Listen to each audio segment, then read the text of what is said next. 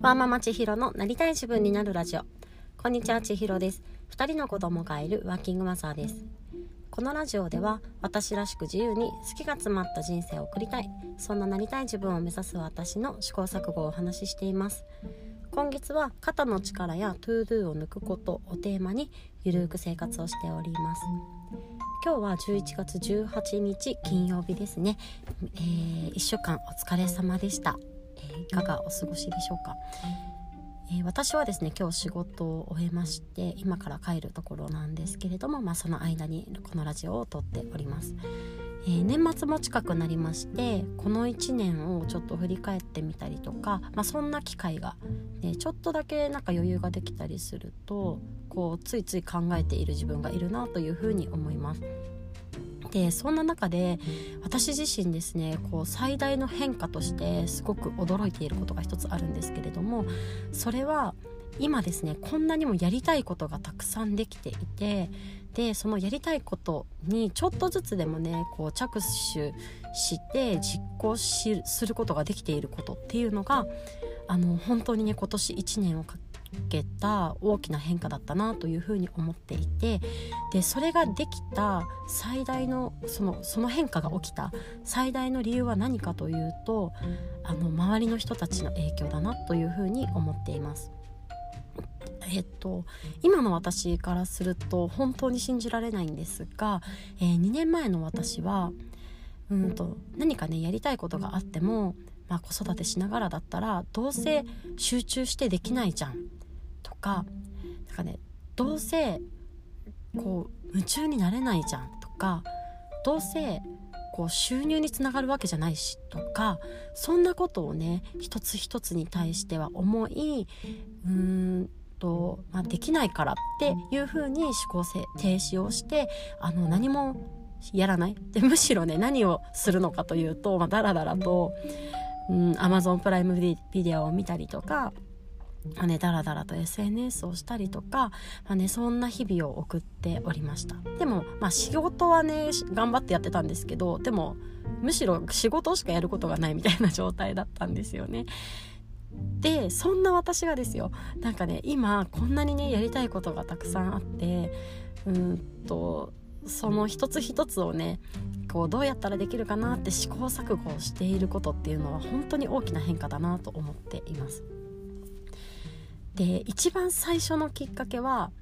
うん何かやりたいけど何をすればいいのかわからないということでした。うん本を読んでこのまんまじゃ良くないなって思って何か行動を変えなきゃって思ったんですよ。ねで何かやりたいことを見つけようとかね何かやりたいって思ったんですけど何をやりたいのかが分からなくてなんかとりあえずねなんかジムに通ってみたりとかなんかちょっと FP の勉強をしてみたりとか私すっごい計算とかお金とか苦手なんですけどなのにねなんか FP の資格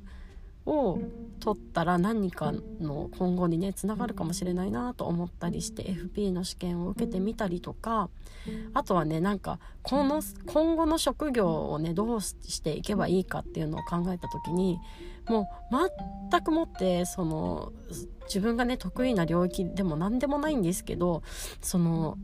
何かねこう公的な難しい試験を受けてみようかみたいなことだったりとかプログラミングを学んだ方がいいんじゃないかとかそんなことを思っていました今考えるとねなんか自分には向いてないしなんとなく今の状況の流れでなんかねプログラミングやるといいよとかうんと何て言うんだろうな動画の編集とかやっとくといいよとかねあるじゃないですかなんかそういうのの流れでなんか私もやった方がいいのかもみたいなことを思ったりしてたんですよね。で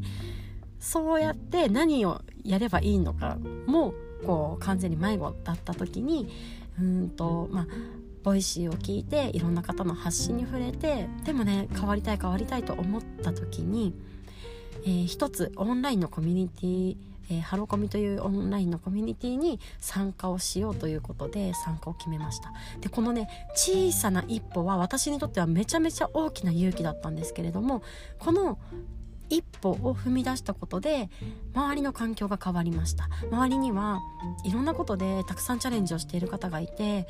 こう自分の人生を楽しんでいる方がいて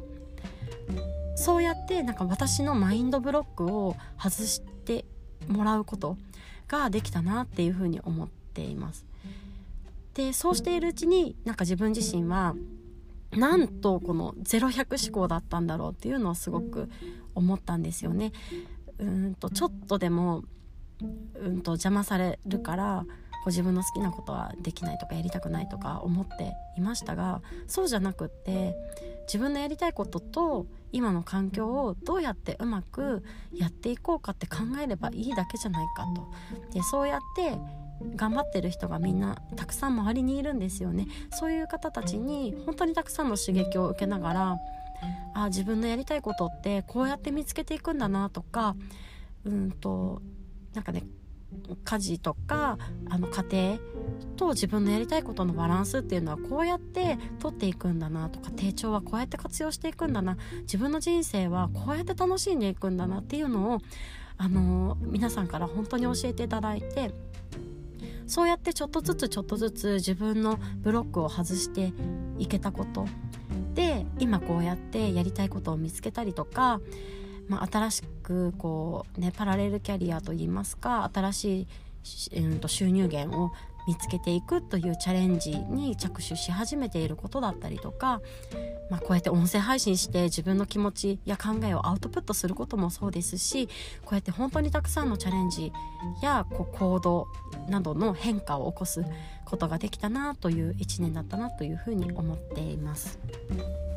なんか世の中的には今年ねコロナの影響もありましたしなんかみんなそれぞれの中にすごく大きな転機となる1年だったんじゃないかなっていうふうに思うんですが私自身も次男の育休を終えて社会に出るというタイミングで自分を見直しちょっとでもこう小さな勇気、まあ、私にとってはすごく大きな勇気だったんですけれどもを振り絞って小さな一歩を踏み出してこう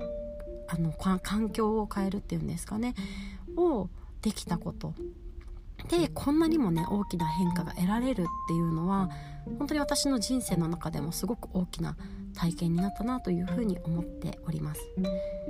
ー、皆さんにとって今年はどんな1年になりましたでしょうか。よかったらこどんな変化が得られたのかなっていうのも一緒に考えてみたらいいかなというふうに思います。